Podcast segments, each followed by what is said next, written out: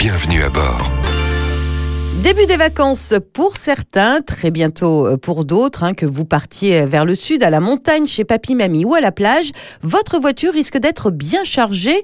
Coffre, coffre de toit, porte-ski. Comment bien anticiper et rouler en toute sécurité C'est la question que l'on a posée à Christophe Ramon de l'association Prévention routière. Il y a une règle principale euh, à avoir en tête, c'est de bien répartir les, bagages en plaçant les plus lourds euh, le plus bas possible euh, dans le coffre. Donc on va d'abord remplir bien sûr en priorité le coffre, on met les valises les plus lourdes au fond et on privilégie en haut des bagages les choses les plus légères. Et on fait attention hein, aussi aux objets dans l'habitacle. Oui, alors en cas d'accident, peut avoir des chocs violents et euh, un objet qui n'est pas fixé peut devenir un projectile. Alors euh, souvent on prend la règle de 30, c'est-à-dire qu'une bouteille de 1 kg peut se transformer en un projectile de 30 kg. Ça donne euh, une idée de la violence du choc. Donc là on privilégie, hein, si on a une bouteille d'eau, on va la mettre soit dans une boîte à gants ou à minima au niveau du sol pour éviter qu'elle soit projetée sur une tête par exemple en cas d'accident. Alors certains d'entre nous vont peut-être utiliser des coffres de toit, des portes vélos, des portes ski ou bien des galeries.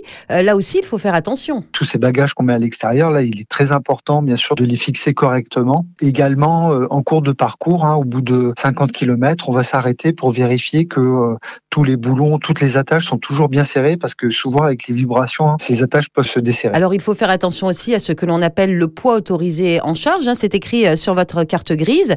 Alors, ça comprend le poids du véhicule, le poids des passagers, le poids de ce que vous transportez. Ce qui est important aussi, c'est la façon dont on conduit. Il faut adapter sa conduite. Le centre d'inertie du véhicule est plus haut, hein, si on met des bagages sur le toit, par exemple. Et donc, ça, ça induit un comportement du véhicule différent, et notamment euh, dans les virages. Le véhicule euh, va plus pencher cas de virage. Donc, on fait très attention à aller moins vite dans les virages. Et puis, ça affecte également bah, l'équilibre et le freinage. Donc là, on va être prudent. Hein, on va augmenter les distances de sécurité et puis aussi, euh, on va peut-être rouler un peu moins vite. Ça permet également de compenser la consommation d'essence induite par euh, la présence de bagages sur le toit. Merci beaucoup Christophe Ramon de l'association Prévention routière pour tous ces bons conseils. Et n'oubliez pas, si jamais vous transportez des choses à l'extérieur de votre véhicule, pensez à faire des pauses régulières pour vérifier votre chargement. Retrouvez toutes les chroniques de Sanef 177 sur sanef177.com.